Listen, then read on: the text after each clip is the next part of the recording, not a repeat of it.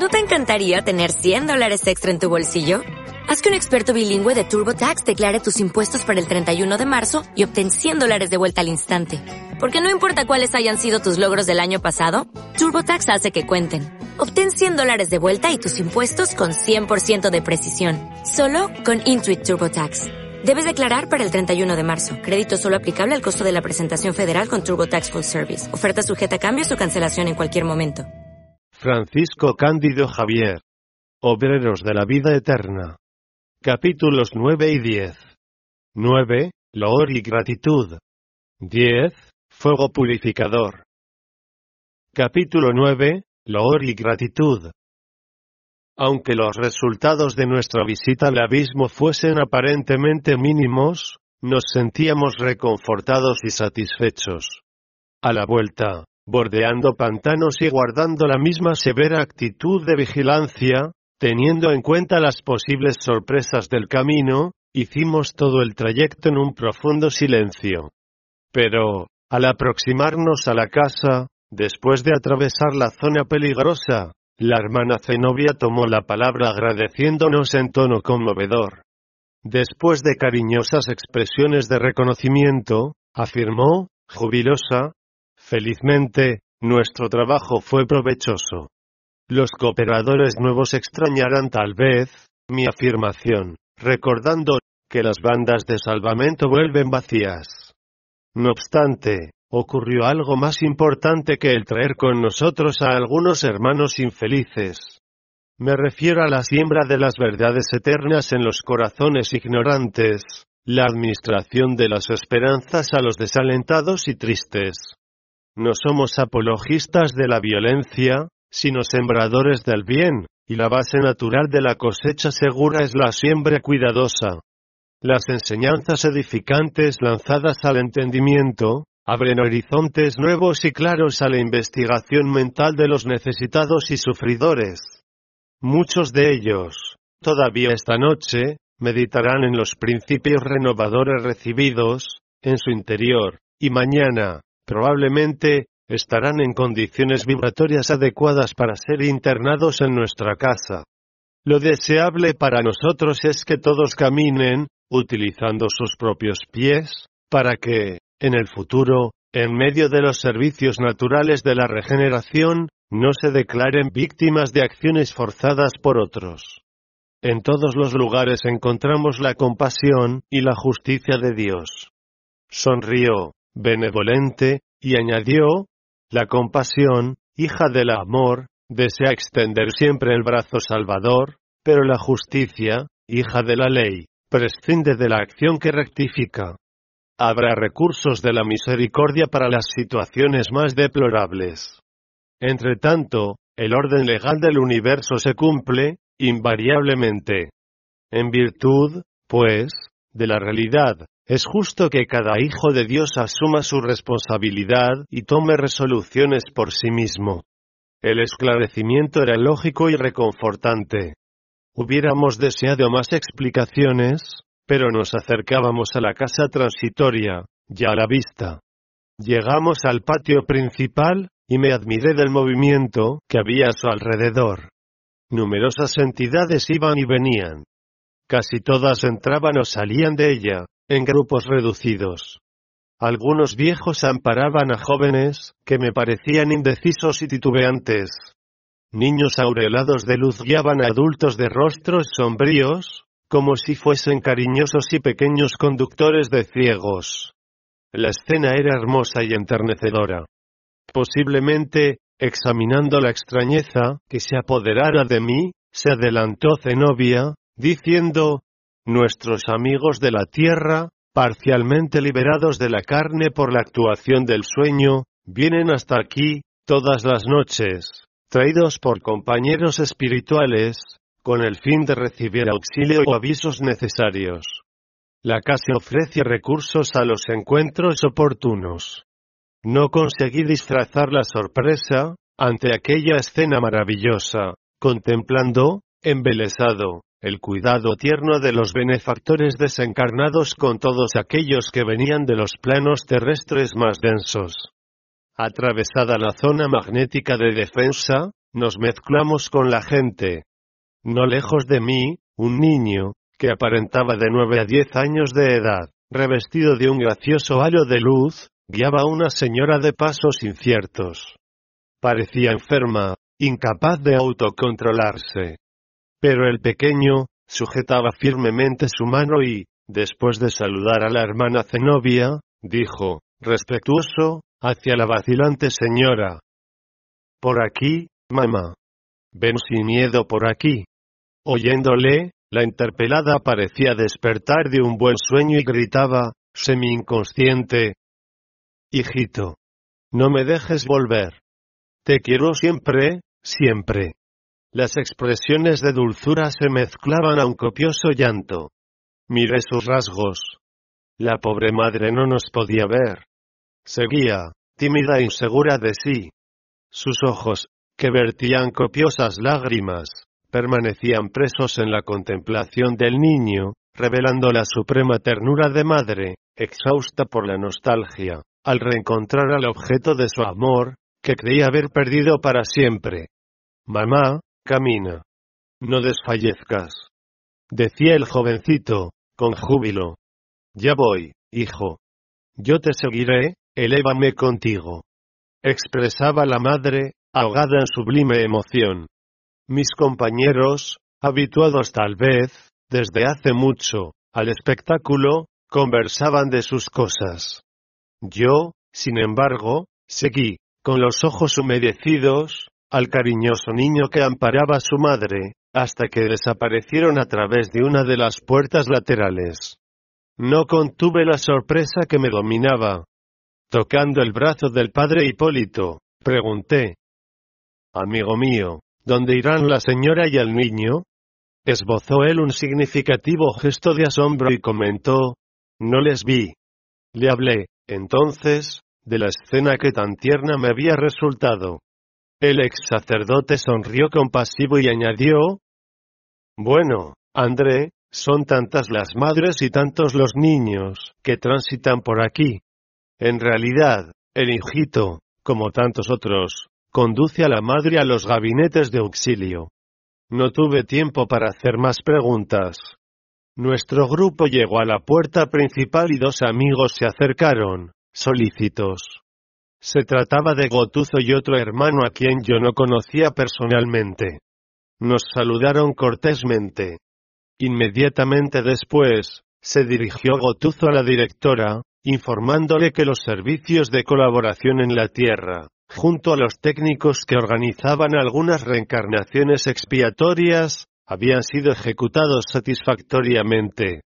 Zenobia le dio las gracias y nos invitó a participar de las oraciones de loor y gratitud al Todopoderoso. Penetramos a la sala consagrada, donde la orientadora se puso al corriente de las medidas llevadas a efecto en su rápida ausencia, y comprobó que todos los amparados habían comparecido a la reunión general de oraciones y auxilios magnéticos, realizada minutos antes. Unas señales acústicas convocaron a los colaboradores a la acción de gracias. Zenobia, delicada y activa, nos dispuso en torno a una gran mesa, al fondo de la cual se erguía una pantalla transparente de grandes proporciones. Era admirable la organización de la casa. Todos los dirigentes de las variadas secciones en las que se subdividían las actividades se encontraban presentes para la tarea de acción de gracias. La directora nos informó que todas las noches se realizaban los trabajos de oración para los asilados y para el personal administrativo, sobresaliendo que, en esos últimos, se reunía en persona con todos los subjefes de la organización que no se encontrasen ocupados por motivos de servicio. En aquella ocasión, estábamos allí 35 personas, presos del dulce magnetismo de aquella mujer, que también sabía desempeñar una excelsa misión educativa. En la mesa, rodeada por los sillones que ocupábamos en dos hileras, se sentó Zenobia, radiante, de frente hacia la pantalla constituida por tejido diáfano, como una gasa muy tenue. Treinta y cinco mentes, interesadas en la adquisición de luz divina, se unían a la suya en vibraciones de reconocimiento y paz. Gotuzo, a mi lado, se entregó a una profunda meditación. Solicitando que acompañásemos mentalmente sus palabras, la instructora inició la oración conmovida y sublime. Señor de la vida, nuestros corazones desbordantes de júbilo te agradecen las bendiciones de cada día. Permite que nos reunamos, en tu nombre, en esta noche bendita de felicidad y esperanza, para manifestarte nuestra eterna gratitud. No te rogamos, Señor, ventajas y beneficios para nosotros, ricos como somos de tu luz y misericordia, pero suplicamos a tu corazón augusto que nos sean concedidos los dones del equilibrio y de la equidad, para que sepamos distribuir nuestra divina herencia y no disipemos en vano la gloria de tus dádivas. Haz fuerte la armonía en nosotros para que seamos leales cooperadores de tus santos designios. Gracias a tu bondad nos levantamos del abismo del pasado, y nos encontramos aquí para servirte. Pero Padre, doblados por el peso de las inclinaciones humanas, cultivadas por nosotros con desvaríos emotivos, durante milenios, no podemos prescindir de tu fuerza paternal. Ayúdanos en la liberación de nosotros mismos. Magnetizados por nuestros recuerdos del pasado, no siempre comprendemos tu voluntad soberana y justa. Anula nuestro personalismo inferior para que la conciencia del universo esclarezca nuestro corazón. Lleva nuestra razón a una comprensión más amplia. Haznos vibrar en el campo de tus divinos pensamientos.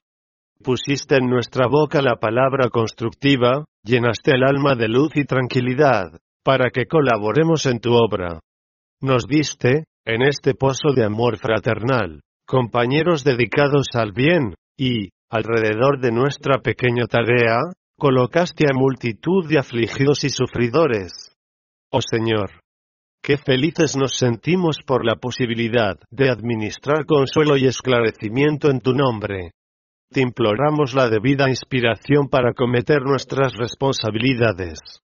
Enséñanos a actuar desapasionadamente, infúndenos respeto por la autoridad que nos distes, ayúdanos a desprender la mente de las creaciones individuales, para que te sintamos más cerca en el esfuerzo colectivo de la elevación común.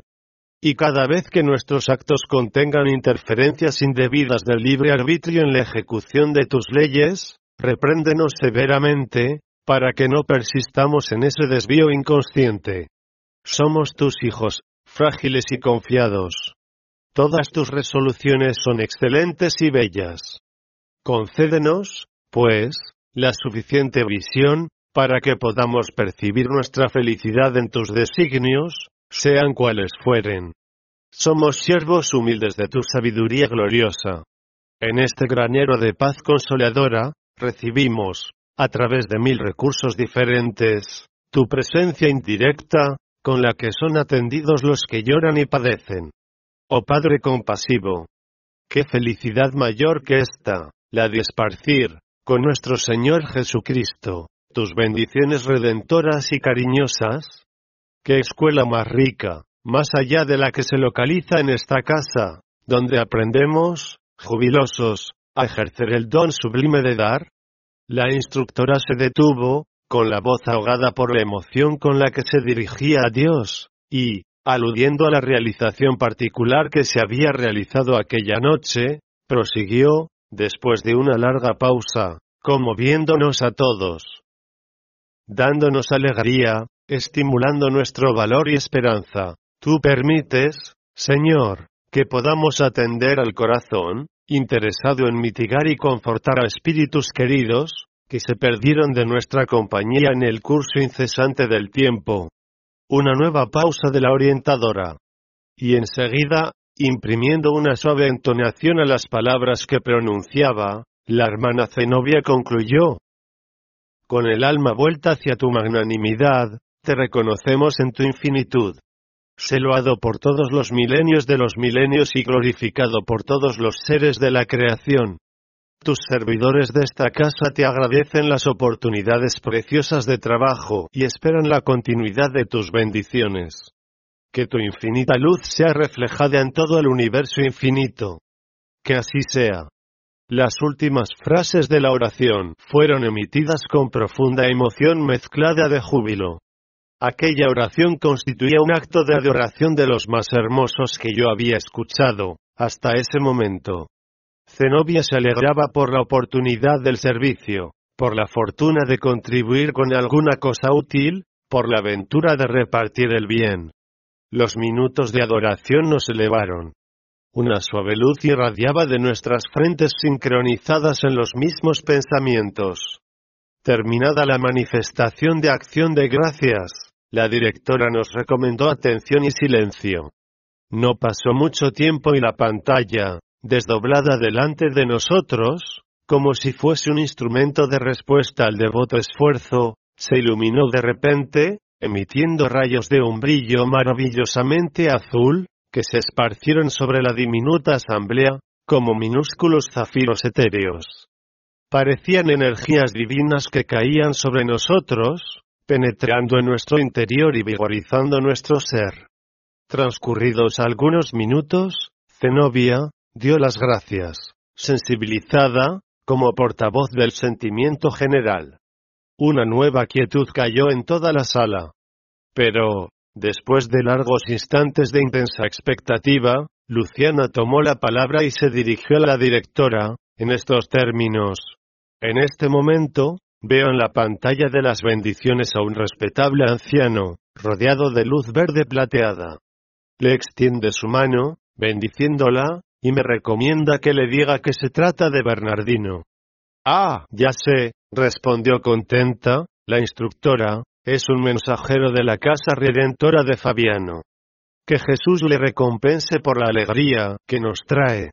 Asegura el iluminado visitante, volvió a decir la clarividente, que las vibraciones ambientales se inclinan, ahora, hacia las esferas inferiores, y que no consiguiera hacerse visible a todos, a pesar de su deseo.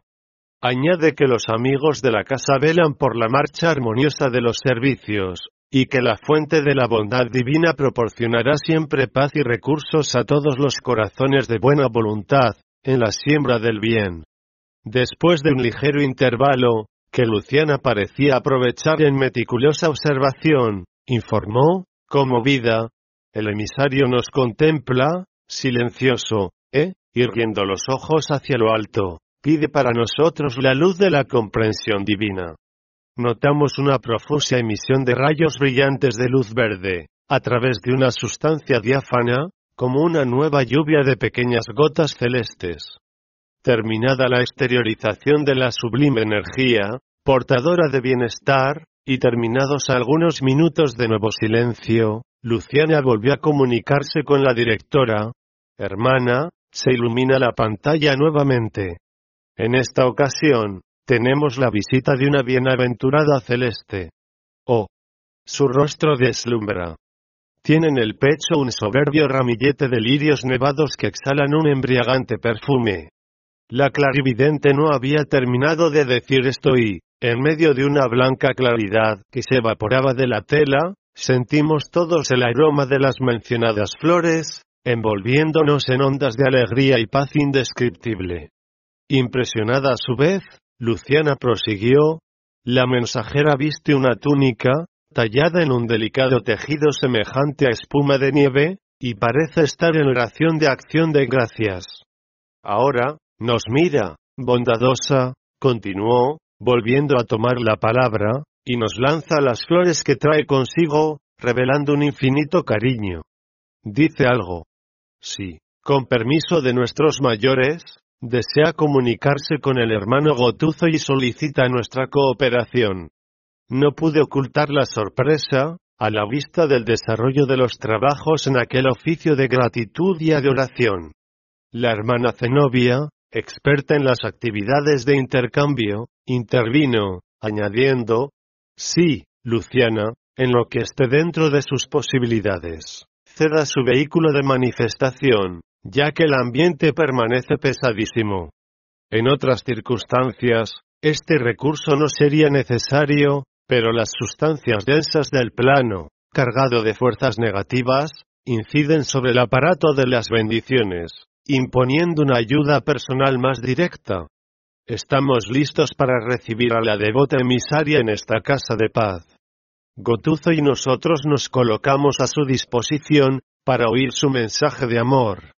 La enfermera, con la posibilidad de quien ve más profundamente que nosotros, observó conmovida, se identifica como Leticia, y declara que desencarnó hace 32 años, y afirma que fue madre del compañero. Más emocionada y reverente, afirmó, Ah, se deshace ahora de la pantalla, y viene a nuestro encuentro. Se adelanta. De sus manos se desprenden unos rayos de sublime luz. Me abraza. Oh. ¿Cómo sois de generosa, abnegada benefactora? Sí.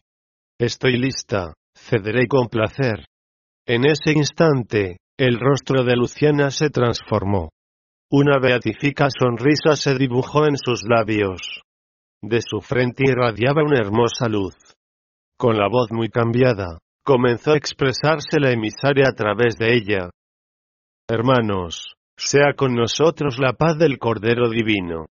No deseamos perturbar la reunión que os congrega en el servicio de la verdad y del bien. Sin embargo, con el permiso de nuestros orientadores, vengo al encuentro de alguien que me es muy querido, buscando despertar su conciencia hacia horizontes más altos de la vida. Sonrió, benévola, y continuó, Excúsenos, pues, dedicados amigos. Nuestras experiencias más elevadas resultan de la permuta incesante de valores comunes. El corazón que ama en Cristo es como una laboriosa abeja que recoge la miel de la sabiduría en todas las flores de amor y trabajo. Recogeré, contenta, en el alma fraternal de esta asamblea de cooperadores de la voluntad divina, elementos de tolerancia y comprensión, y me sentiré feliz si pudiera ofrecerles algo de cariño maternal, que mantengo en el corazón hambriento de la vida superior. Hizo un pequeño intervalo entre el saludo y el objetivo de su permanencia entre nosotros. Enseguida, dirigiéndose, en particular, al colega que recibía su visita, expresó con una acentuada inflexión de ternura. Gotuzo, hijo, seré breve. Antes de advertirte, ya rogué al Señor que te bendiga e inspire siempre. Oye desapasionadamente la palabra de tu madre y vieja amiga. Despréndete de las viejas ideas para que puedas comprender mejor. Los conceptos inferiores de nuestro yo también se endurecen, impidiendo la penetración de la luz en nuestro campo interno. Escucha, hijo mío. ¿Cómo puedes menospreciar la santa oportunidad de elevación? ¿Cómo puedes permanecer en reposo, ante las necesidades primordiales del espíritu? El maestro aprovecha las cualidades del discípulo, en determinado sector del aprendizaje, aplazando, por misericordia, la mejoría y el perfeccionamiento de ciertas zonas oscuras de la personalidad. A veces, el aprendiz se retrasa por meses, años o siglos. Jesús no es el Señor de la violencia, y nunca impone actos drásticos a la obra evolutiva. Es cultivador del trabajo y de la esperanza. Aguardará siempre, compasivo y bondadoso, nuestras decisiones de colaborar en el apostolado redentor. Soportará nuestras faltas muchas veces, pero, en nuestro propio interés, deberemos estar vigilantes hacia sus enseñanzas, con la sincera disposición de aplicarlas.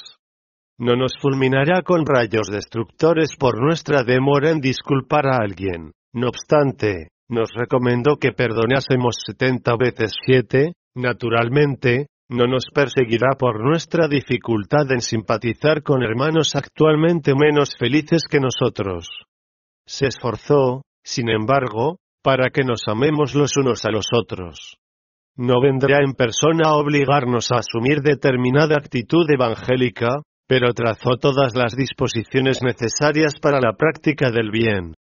Tu esfuerzo médico en esta casa es, de hecho, apreciable.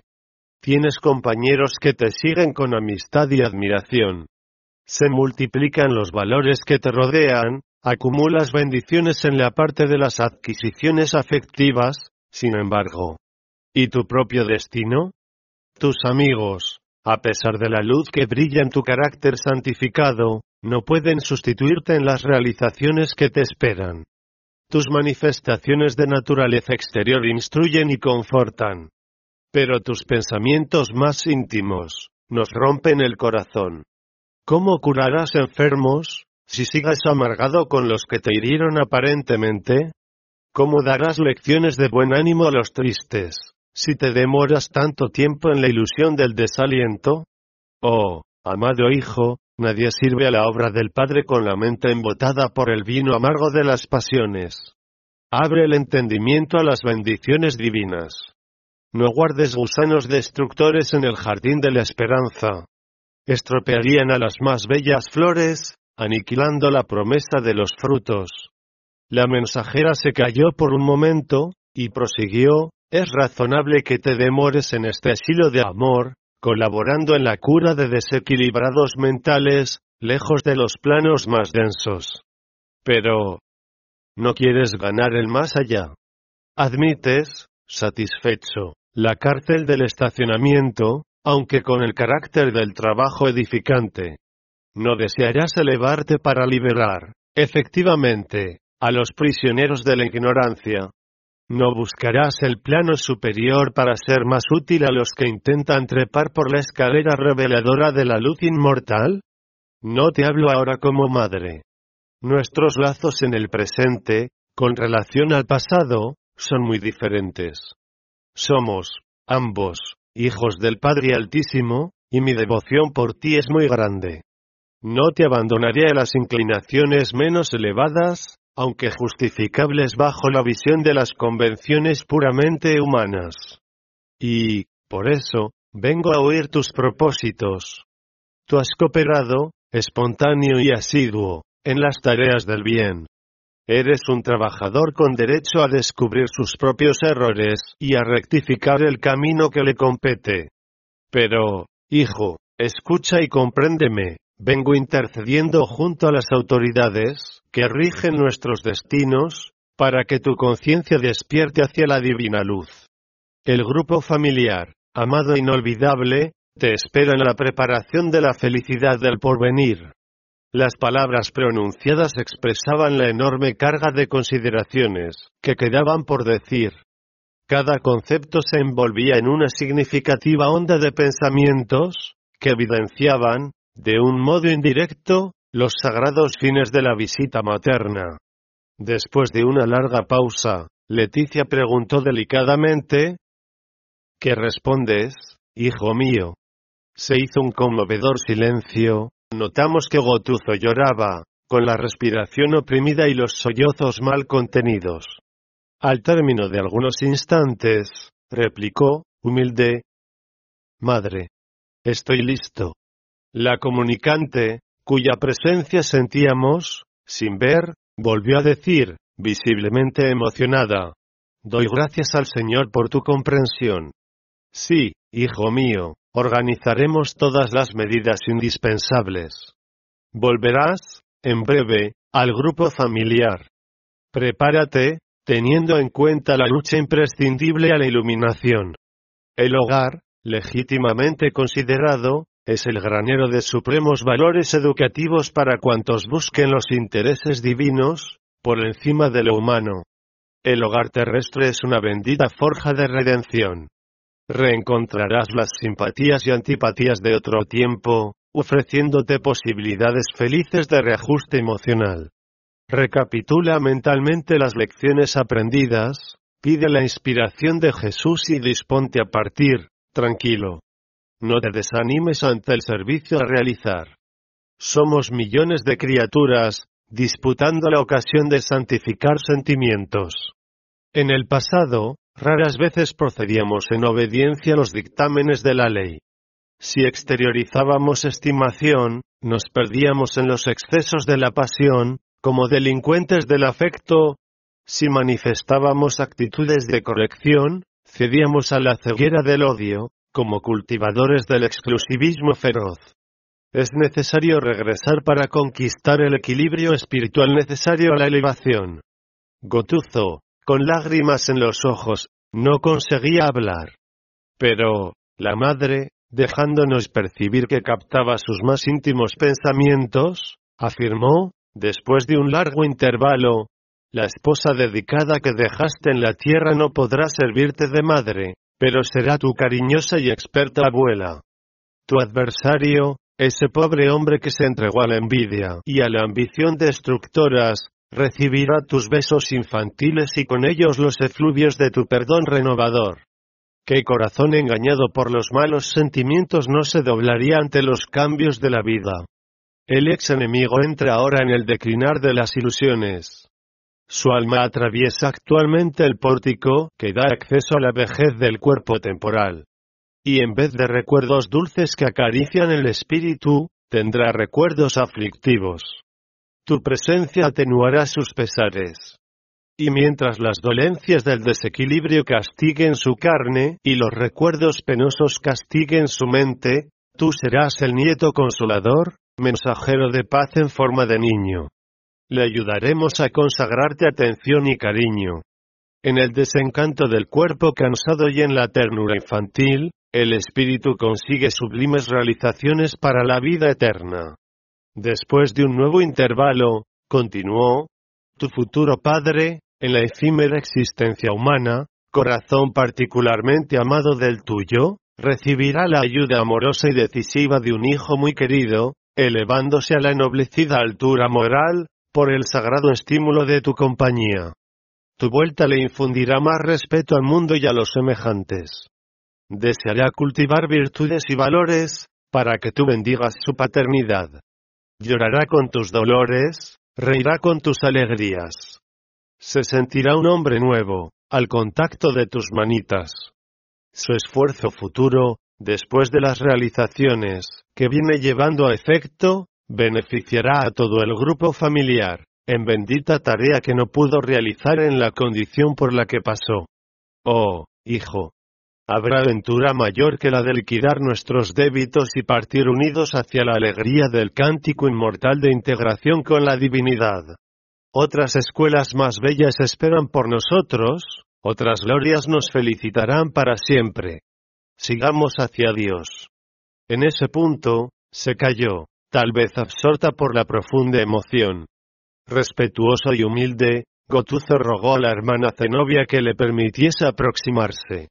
Obtenido el consentimiento, avanzó hacia el sillón en que Luciana traducía la personalidad materna, y se arrodilló, besándole las manos. Leticia, bondadosa, recomendó, levántate, hijo. Sé que me amas, intensamente. Sin embargo, hay hermanos nuestros que esperan tu estima y comprensión. No vengo sola a tu encuentro. Mientras me disponía a visitarte, solicité que compareciese alguien de los planos más densos, para tener la certeza de sus disposiciones. Para nuestra felicidad completa no basta que me beses y admires. Es indispensable que te aproximes fraternalmente a aquellos que aún no sabes amar. Alguien conversará con nosotros, Dentro de breves minutos. Se abrirán las puertas de esta casa de bendiciones, en beneficio de nuestra familia. Espera. Se mantenía Gotuzo en ansiosa expectativa, debido a las singulares observaciones. Sorprendiéndonos a todos, pocos segundos después, dos señoras entraron en el recinto. La más mayor, revelaba una alta posición de orientadora, por la luz que le rodeaba, pero la segunda mostraba la oscura condición de alma encarnada, en alejamiento temporal del cuerpo, a través del sueño físico.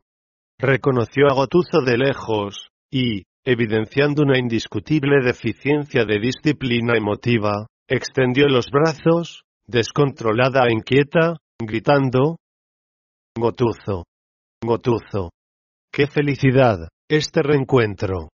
Parecía perturbada por el choque de los recuerdos relativos a la diferente situación que el desprendimiento de su primer esposo le había traído y añadió, afligida, No me quieras mal.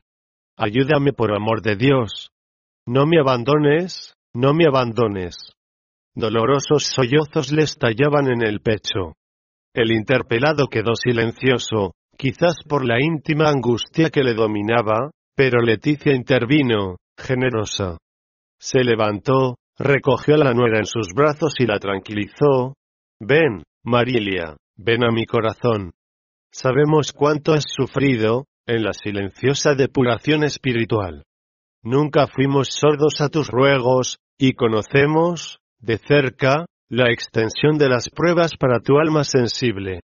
La visitante de la tierra contemplaba a la benefactora, extasiada y feliz, sintiéndose en la presencia de un ángel bueno, ya que no conseguía razonar para comprender el fenómeno en curso. A través de la luminosidad de su mirada, observábamos la alegría que bañaba su espíritu, jubiloso por ese encuentro. Después de acariciarle con dulzura materna, la venerable amiga se dirigió a nuestro compañero, afirmando, Hijo, no querías abrazarme y besarme. ¿Crees que la esposa terrestre merece menos que yo? ¿Admites, todavía, que la madre de tus hijitos, que ha estado en medio de ellos, nostálgica y dedicada, haya sido ingrata a tu desvelado amor. ¿Continuarás olvidado del bien para agravar el mal? La viudez en la tierra, en muchas ocasiones, debe aceptar un segundo matrimonio como un sacrificio necesario, por el supremo respeto al consorte que partió. Retira de los ojos la venda del egoísmo, que viene interceptando tu visión e interpreta con naturalidad las exigencias de la vida terrena. Y en un gesto conciliador, le confió a la esposa, agregando, ayúdala para que tú puedas ser ayudado. No rechaces la lección, porque el futuro vendrá a aclararla enteramente.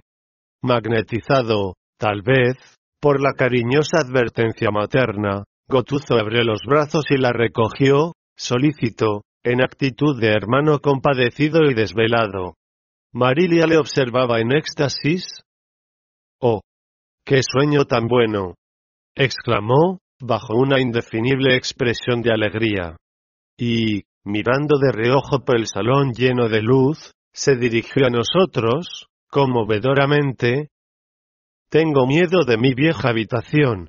Ah, por favor, enviados divinos, no me dejéis volver. Nunca. Nunca más.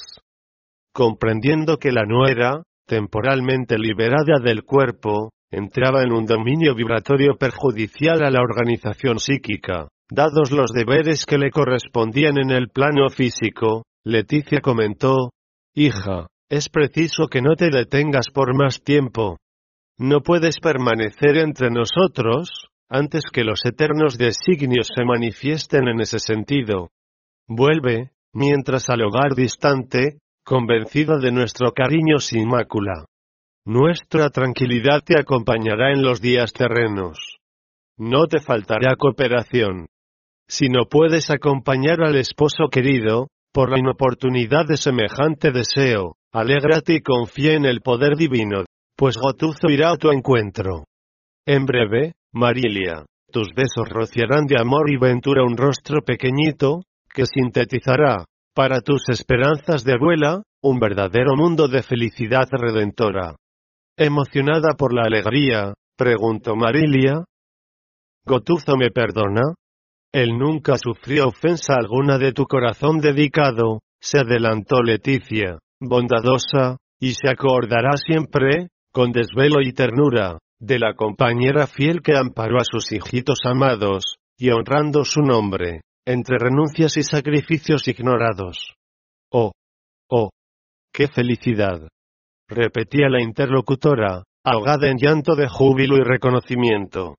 Acariciando la frente del hijo, que también lloraba bajo fuerte emoción, Leticia le rogaba, Dile hijo, cuánto le amamos tranquiliza su alma sensible y afectuosa.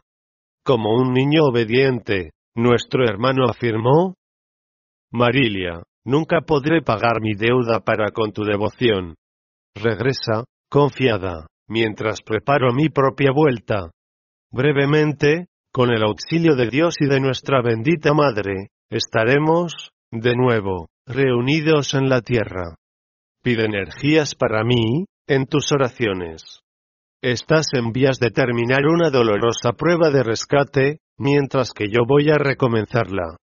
Soy yo, por tanto, ahora, quien suplica auxilio y protección. Espérame y no desfallezcas.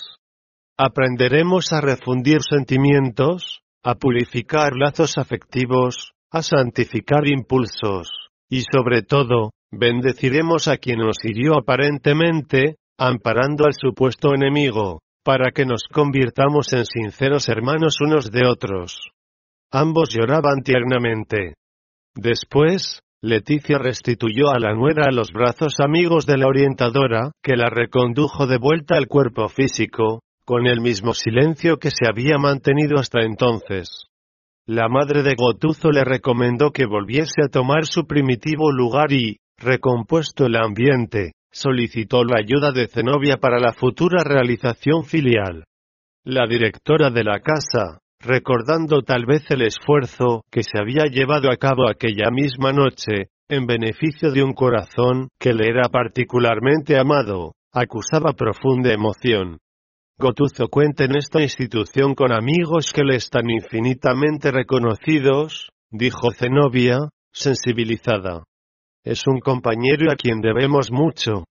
Haremos de buen grado todo cuanto esté a nuestro alcance para que la nueva experiencia le aporte luces y bendiciones. Su felicidad, en otro plano, hermana, será igualmente la felicidad de esta casa.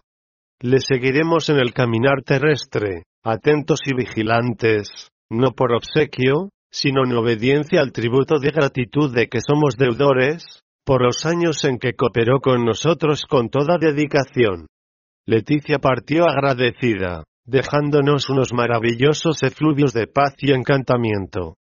Otro iluminado mentor de la organización socorrista, identificado por Luciana, entonces reintegrada a su propia personalidad, nos dictó, a través de ella, algunas palabras de estímulo, elevadas y santas, dirigiéndonos una copiosa lluvia de rayos luminosos a través de la pantalla de las bendiciones, recomendando a Zenobia que cerrase los servicios de oración, en la paz del Señor. La directora pronunció una enternecida oración de reconocimiento y júbilo, cerrando la tarea. Abrazándonos, esclarecidos y satisfechos por el éxito de la hora, vimos que la hermana Zenobia se encaminaba hacia Gotuzo, abrazándole maternalmente. Oh, hermana, dijo él, enternecido. Qué grande es el premio de la misericordia divina. No merezco tanto. Ayúdeme a agradecer a Dios. Alegrémonos, Gotuzo, respondió la interlocutora, y adoremos al Padre que tanto engrandece nuestro oscuro y pequeño esfuerzo. El agraciado de hoy no fue solo usted. También yo aumenté, en mucho, mis grandes débitos para con el Altísimo. Con la voz embargada por la emoción, concluyó. También yo recibí una divina concesión en esta gran noche. Capítulo 10. Fuego purificador. A la mañana siguiente, la administración de la casa transitoria ya disponía de la ruta a seguir. Los relojes indicaban las seis, no obstante, las sombras densas y monótonas dominaban la región. La casa recibía la ayuda de varios compañeros de otras organizaciones socorristas de la misma naturaleza, mientras que la hermana Zenobia se mantenía absorta por los quehaceres imperiosos del momento, rodeada de asesores y orientando las actividades alusivas a la mudanza próxima.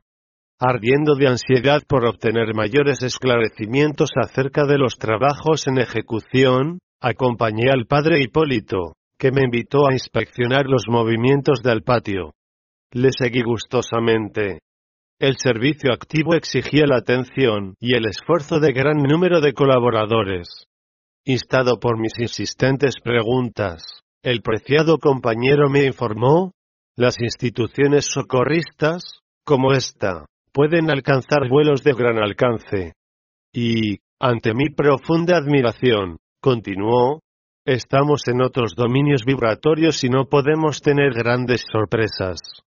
Las leyes de la materia densa, nuestras viejas conocidas de la Tierra, no son las que presiden los fenómenos de la materia de la quinta esencia, que nos sirve de base a las manifestaciones también transitorias.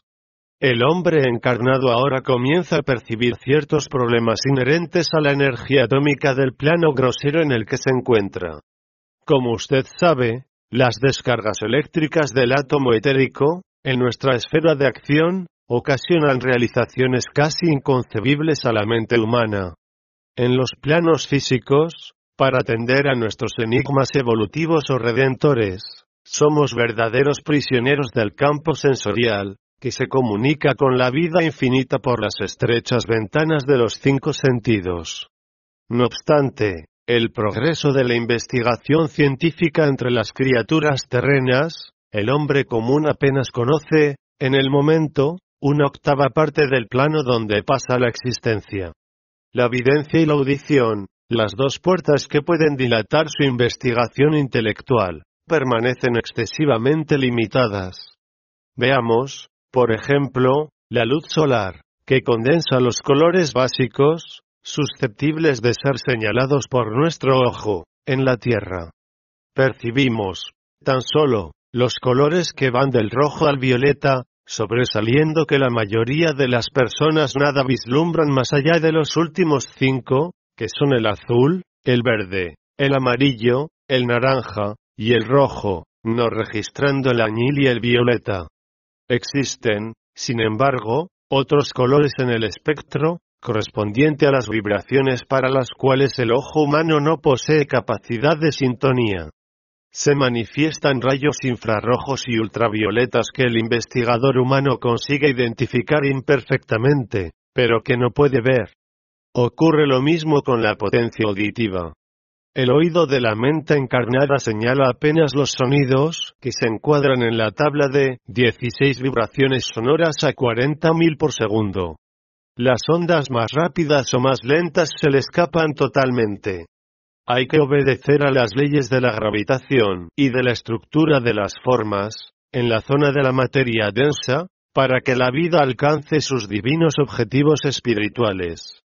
El ex sacerdote hizo una breve parada, sonrió afablemente, y afirmó, los movimientos del trabajo en nuestro plano, por lo tanto, no pueden ser vistos con la misma deficiencia de examen que antiguamente presidía nuestras observaciones. La materia y las leyes, en nuestro plano, permanecen bastante diferenciadas, aunque emanen del mismo origen divino. Las consideraciones eran bastante interesantes para mí, a pesar de ya no ser un inexperto en el conocimiento de la aplicación de la energía eléctrica, en la colonia espiritual donde residía. Las palabras de Hipólito tenían la virtud de aliviar mi cerebro, todavía pleno de recuerdos de la tierra. El estimado amigo, no obstante reconocer lo leve de la sustancia etérica, en comparación con los fluidos groseros que constituyen los cuerpos terrenos, me indicó el esfuerzo hercúleo de los trabajadores, que desarrollaban diversos servicios con vistas a la próxima modificación. La tarea exigía decisión y buena voluntad, asombrando al ánimo más fuerte. La utilización de recursos. Allí, en aquella casa benemérita, aislada en tan oscuro paisaje, costaba inauditos sacrificios. La densidad de la región influía inequívocamente en el trabajo, y los colaboradores realizaban actividades de gigantescas proporciones. Todo el personal disponible fue convocado al trabajo de los motores y, cuando me encontraba absorto, delante de la maquinaria compleja, indescriptible para la técnica humana, la hermana Zenobia, a través de Jerónimo, nos pidió colaboración en las defensas magnéticas, vista la necesidad de emplear el mayor número de cooperadores en la preparación activa del vuelo. No teníamos tiempo que perder. Nuestro orientador fue el primero en acudir, encaminándose hacia las defensas. No eran altas y verticales como las murallas de las fortificaciones terrestres, sino horizontalmente extendidas, formadas de sustancia oscura, y emitían fuerzas eléctricas de expulsión en un radio de 5 metros de largo, aproximadamente, rodeando toda la casa. Había algunos focos de luz encendidos y, en pocos minutos, el responsable de la tarea nos ponía al corriente del trabajo a ejecutar. velaríamos por el funcionamiento regular de unos aparatos generadores de energía electromagnética, destinados a la emisión constante de fuerzas defensivas, y vigilaríamos el sector que nos fuese confiado, para subsanar cualquier anormalidad. Al finalizar las explicaciones, aseguró el colaborador, debemos recibir a todos los sufridores que se presenten renovados, permitiendo su acceso al patio interno. En las últimas horas, la hermana Zenobia y los demás administradores de la casa ordenaron acoger a todos los extraviados que se aproximasen a nosotros, con señales legítimas de transformación moral hacia el bien. Jerónimo estaría al tanto de todo lo necesario para esa identificación de señales, pero, dentro de mi ignorancia, no contuve la pregunta. Pero, ¿cómo nos aseguraremos de esa renovación? El asistente no permitió que el interpelado me respondiese. Se adelantó él mismo, e informó, los sufridores, ya modificados hacia el bien, presentarán círculos luminosos característicos en torno a sí mismos, al concentrar sus fuerzas mentales en un esfuerzo por su propia rectificación. Los otros, los impenitentes y mentirosos sistemáticos, aunque pronuncien conmovedoras palabras, permanecerán confinados en las nubes de sombra que rodean su mente endurecida en el crimen. La aclaración era significativa, y guardé silencio, satisfecho comprendiendo, una vez más, la grandeza de la purificación de la conciencia, en lugar de las protestas verbales que se hacen a través de los juegos brillantes de la palabra. Nos entregábamos, tranquilos, al trabajo, cuando un indescriptible choque atmosférico estremeció el cielo oscuro.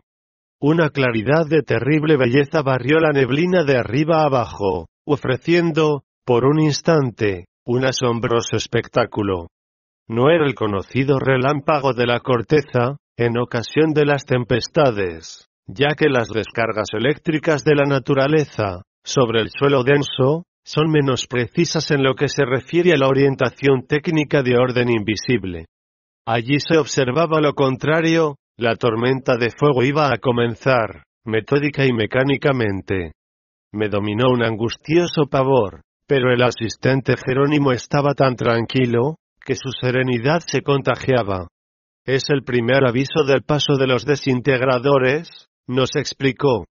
A muchos kilómetros de distancia, veíamos la claridad de la hoguera atizada por las centellas eléctricas, en la desolada región. Transcurridos algunos minutos, llegaron nuevos refuerzos para la guardia. Todos los siervos del bien de tránsito en la casa transitoria, fueron llamados a cooperar en la vigilancia.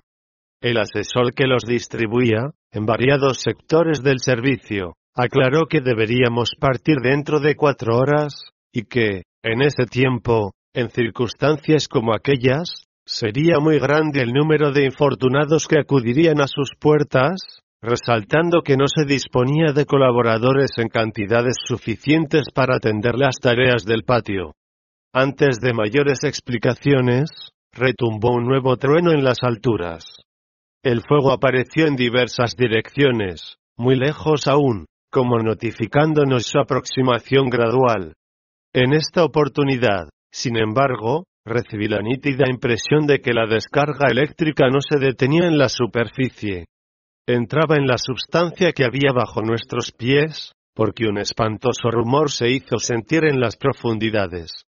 Muchas veces había oído a viajeros que afrontaron siniestros del mar, y todos eran unánimes en asegurar la belleza cruel de las grandes tormentas en el océano, así como se decía, que ningún viajero, por más incrédulo que fuese, conseguía sustraerse a las ponderaciones místicas de la fe, delante del torbellino de lo desconocido.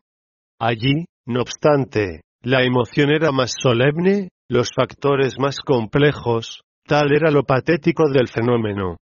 Buscando quizás tranquilizarme, el asistente comentó, el trabajo de los desintegradores etéricos, invisibles para nosotros por la densidad del ambiente, evita la aparición de tempestades magnéticas que surgen siempre, cuando los residuos inferiores de materia mental se amontonan excesivamente en el plano. Jerónimo, experto y bondadoso, intentaba sosegar mi corazón. Sin embargo, aunque supiese que todavía no nos encontrábamos delante de la tormenta de fuerzas caóticas desencadenadas sin rumbo, confieso que sentí una enorme dificultad para apartarme de las obligaciones asumidas, dada mi absoluta ignorancia de lo que ocurría fuera del ambiente de servicio. Desde aquel segundo estampido que aturdía desde el firmamento, la casa transitoria de Fabiano entró en una fase normal de trabajo.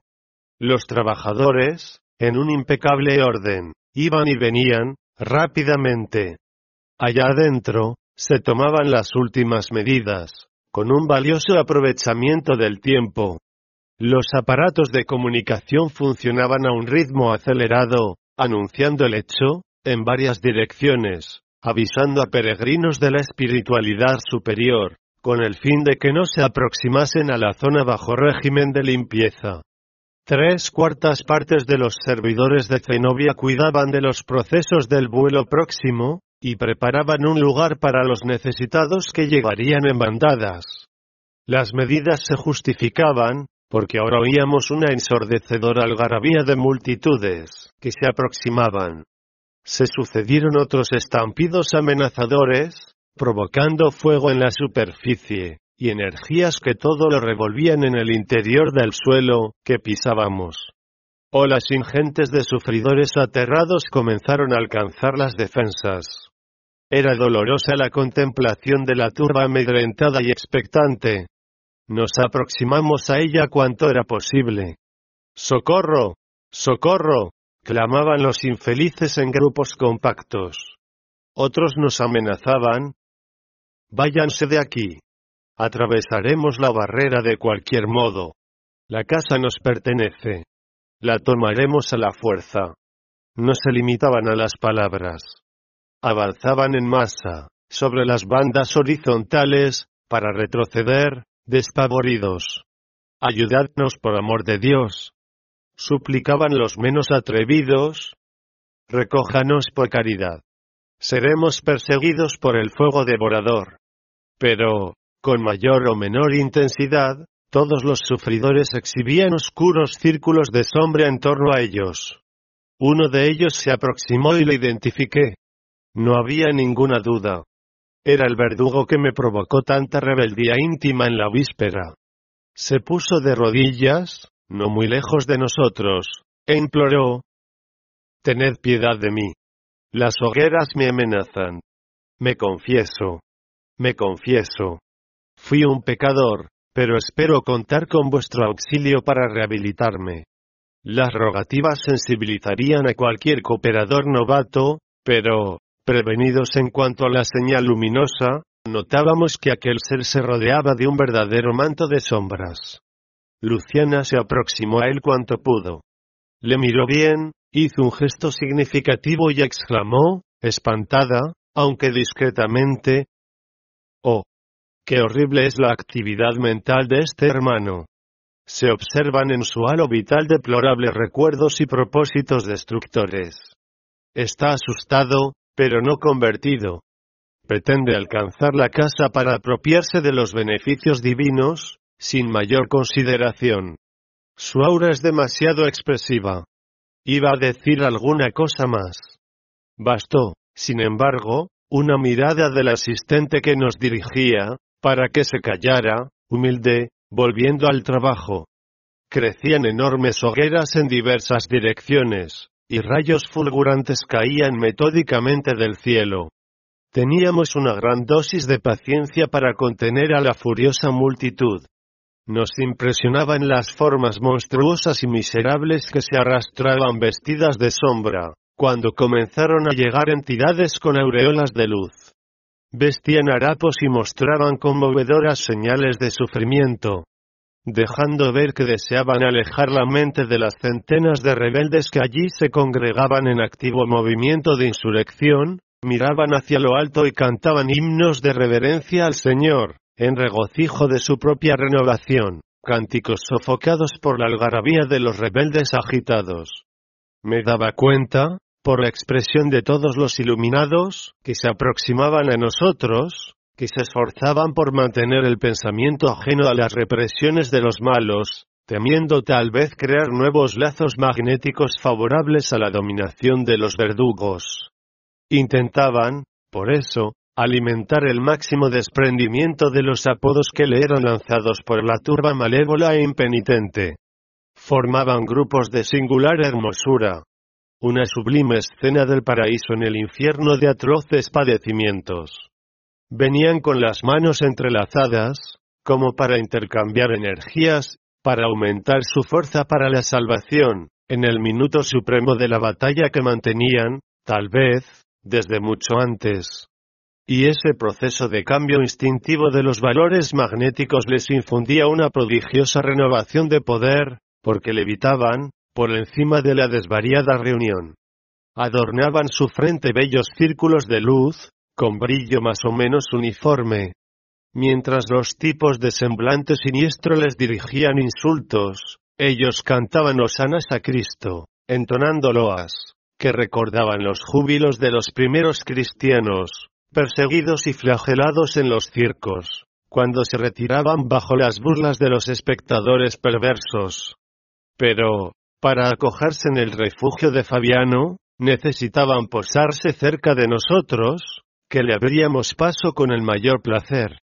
Para alcanzar el patio de la institución, se veían obligados a romper la corriente de energías magnéticas recíprocas, separando sus manos y los recién llegados, en su mayoría, caían debilitados después del prolongado esfuerzo, al dar los primeros pasos en el interior de la casa transitoria. Parecían aves agotadas, después de alcanzar el objetivo que les hiciera afrontar distancias y tormentas. En calidad de incipiente aprendiz, me angustiaba este hecho, pero, todo había sido previsto por las autoridades administrativas de la casa. Enfermeros y camillas, en gran número, se estacionaban, no lejos de nosotros, prestando un auxilio inmediato. Pequeñas y admirables filas de entidades transformadas íntimamente por los dolorosos baños de llanto purificador, llegaban ahora de todos los lados. Y las hordas feroces e irónicas, rodeadas de sombra, se multiplicaban también, en turbas compactas, hiriéndonos los oídos con blasfemias e injurias contundentes. Entre los ingratos y revelados, había criaturas que se mostraban, afligidas y arrodilladas, que nos llegaban al corazón con sus gemidos de socorro y amargas quejas, que, sin embargo, no podíamos aliviar con ningún beneficio precipitado, en virtud de la peligrosa condición mental en la que se mantenían, condición que les imponía sufrimientos reparadores. Pasaron casi cuatro horas difíciles, exigiéndonos una delicada atención en la tarea. Y, ahora, el paisaje era más sofocante y terrible. Serpientes de fuego caían de los cielos, y penetraban al suelo, que comenzó a temblar bajo nuestros pies. El calor asfixiaba. Sintiendo los elementos vacilantes que nos rodeaban, recordé la vieja descripción del maremoto de Messina, en el que, aterradas, ante la naturaleza perturbada, no sabían las víctimas cómo salvarse, porque, alrededor suyo, la tierra, el mar y el cielo se conjugaban en un ciclópeo y sincronizado arrasamiento. La casa, a través de los administradores y auxiliares, operaba con indescriptible heroísmo.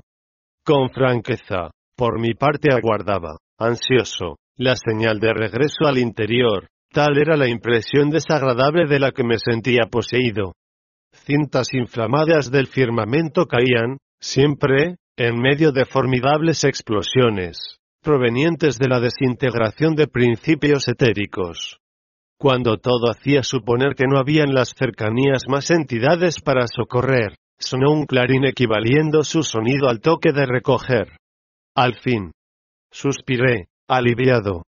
De acuerdo con las instrucciones recibidas, Abandonamos los aparatos electromagnéticos de la defensa, en funcionamiento indiscriminado, y nos alejamos apresuradamente. Los remolinos de llamas surgían próximos, y tan grande era el volumen de la gritería que teníamos alrededor, que podíamos ver una perfecta imagen de un bosque incendiado, que desalojaba fieras y monstruos de cuevas desconocidas. Atravesamos la puerta del refugio seguidos de todos los compañeros que aún se encontraban en el exterior. Escuchábamos, ahora, el ruido leve de los motores. Allá afuera, espesas bandadas de entidades perversas intentaban aún romper los obstáculos e invadir el refugio listo para salir. Una aflictiva inquietud dominaba mi espíritu. ¿Qué sería de nosotros si la multitud asaltase el reducto? Por otro lado, la caída continua de centellas llameantes, a mi modo de ver, ponía en peligro a la casa. ¿Por qué no emprender el vuelo inmediatamente? Era forzoso considerar que dentro del refugio reinaba un orden absoluto, a pesar del ritmo apresurado del trabajo. Habitaciones simples, pero confortables, recibían a los sufridores extenuados. Y serena como siempre, como si estuviese habituada a las perturbaciones externas, la hermana Zenobia controlaba la situación, ultimando detalles. Todas las puertas de fácil acceso al interior fueron herméticamente cerradas. Inmediatamente después, la orientadora nos llamó a la amplia sala consagrada a la oración y dijo que la casa transitoria, para moverse con éxito, no necesitaba tan solo de fuerzas eléctricas, basadas en simples fenómenos de la materia diferenciada, sino, también de nuestras emisiones magnético-mentales, que actuarían como refuerzo en el impulso inicial de su vida. Zenobia fue breve, dadas las circunstancias. Nos manteníamos todos en ansiosa expectativa, concentrados en la cámara de la oración, a excepción de los compañeros que se hallaban en servicio de asistencia inmediata a los recogidos de las últimas horas, y de cuantos se conservaban de guardia junto a la maquinaria en funcionamiento. Una profunda emoción aparecía en todos los rostros. Allá afuera, rugían los elementos en fricción. La directora, después de invitarnos a fundir nuestras vibraciones mentales en un solo acto de reconocimiento al Señor, tomó entre las manos un volumen. Lo reconocí inmediatamente. Era la Biblia, nuestra conocida de tantos años. Abriéndola atentamente, la orientadora comenzó a leer el Salmo 104, en voz alta, pausada y solemne. Bendice al Señor, alma mía. Señor, Dios mío, qué grande eres. Estás vestido de esplendor y majestad, y te envuelves con un manto de luz. Tú extendiste el cielo como un toldo, y construiste tu mansión sobre las aguas. Las nubes te sirven de carruaje y avanzas en alas del viento usas como mensajeros a los vientos, y a los relámpagos, como ministros. Afirmaste la tierra sobre sus cimientos. No se moverá jamás. El océano la cubría como un manto, las aguas tapaban las montañas. Pero tú las amenazaste y huyeron, escaparon ante el fragor de tu trueno.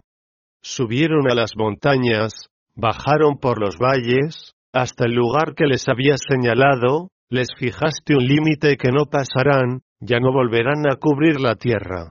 Haces brotar fuentes en los valles, y corren sus aguas por las quebradas. Allí beben los animales del campo, los asnos salvajes apagan su sed. Las aves del cielo habitan junto a ellas y hacen oír su canto entre las ramas. Desde lo alto riegas las montañas, y la tierra se sacia con el fruto de tus obras. Haces brotar la hierba para el ganado y las plantas que el hombre cultiva, para sacar de la tierra el pan. La lectura del salmo iba por la mitad, cuando la casa, como una aeronave, comenzó a elevarse. La dedicada orientadora no leía solamente, pronunciaba los vocablos con adoración, recopilados hace tantos siglos, sintiéndolos intensamente. Y, oh, maravilla, era tan grande la conmoción con que se dirigía, humilde y reverente, al Señor del universo, que el tórax de Zenobia parecía un misterioso y resplandeciente foco. Contagiados por su fe ardiente, nos unimos en la misma vibración. El oratorio se llenó de una profusa claridad. La luz que irradiaba alcanzaba los compartimientos próximos, y se extendería, allá afuera, en el campo de las sombras espesas. Eminentemente conmovido, observé que la casa transitoria, que se movía lentamente al principio, se ponía ahora en rápido movimiento. No pude examinar los detalles del fenómeno. La actitud recogida de Zenobia, en vigilante oración, nos impulsaba a sustentar el mismo tono vibratorio ambiental. Me daba cuenta, sin embargo, que la institución socorrista subía siempre. Transcurrida casi una hora de vuelo vertical, alcanzamos una región clara y brillante. La sonrisa del sol nos trajo un gran alivio. Se levantó la directora, y nosotros a nuestra vez, comprendiendo que la fase peligrosa había pasado. Desde ese momento, la casa se movió en sentido horizontal viajando sobre los elementos del plano. Desde las pequeñas ventanas, contemplábamos las coloridas aureolas del fuego devorador. Diversos grupos se pusieron en conversación y observación. La hermana Zenobia, rodeada de asesores, comentaba las próximas medidas referentes a los servicios de readaptación. Y acercándome al asistente Jerónimo y al padre Hipólito, que intercambiaban ideas entre sí, pasamos a analizar la grandeza del trabajo bajo nuestros ojos.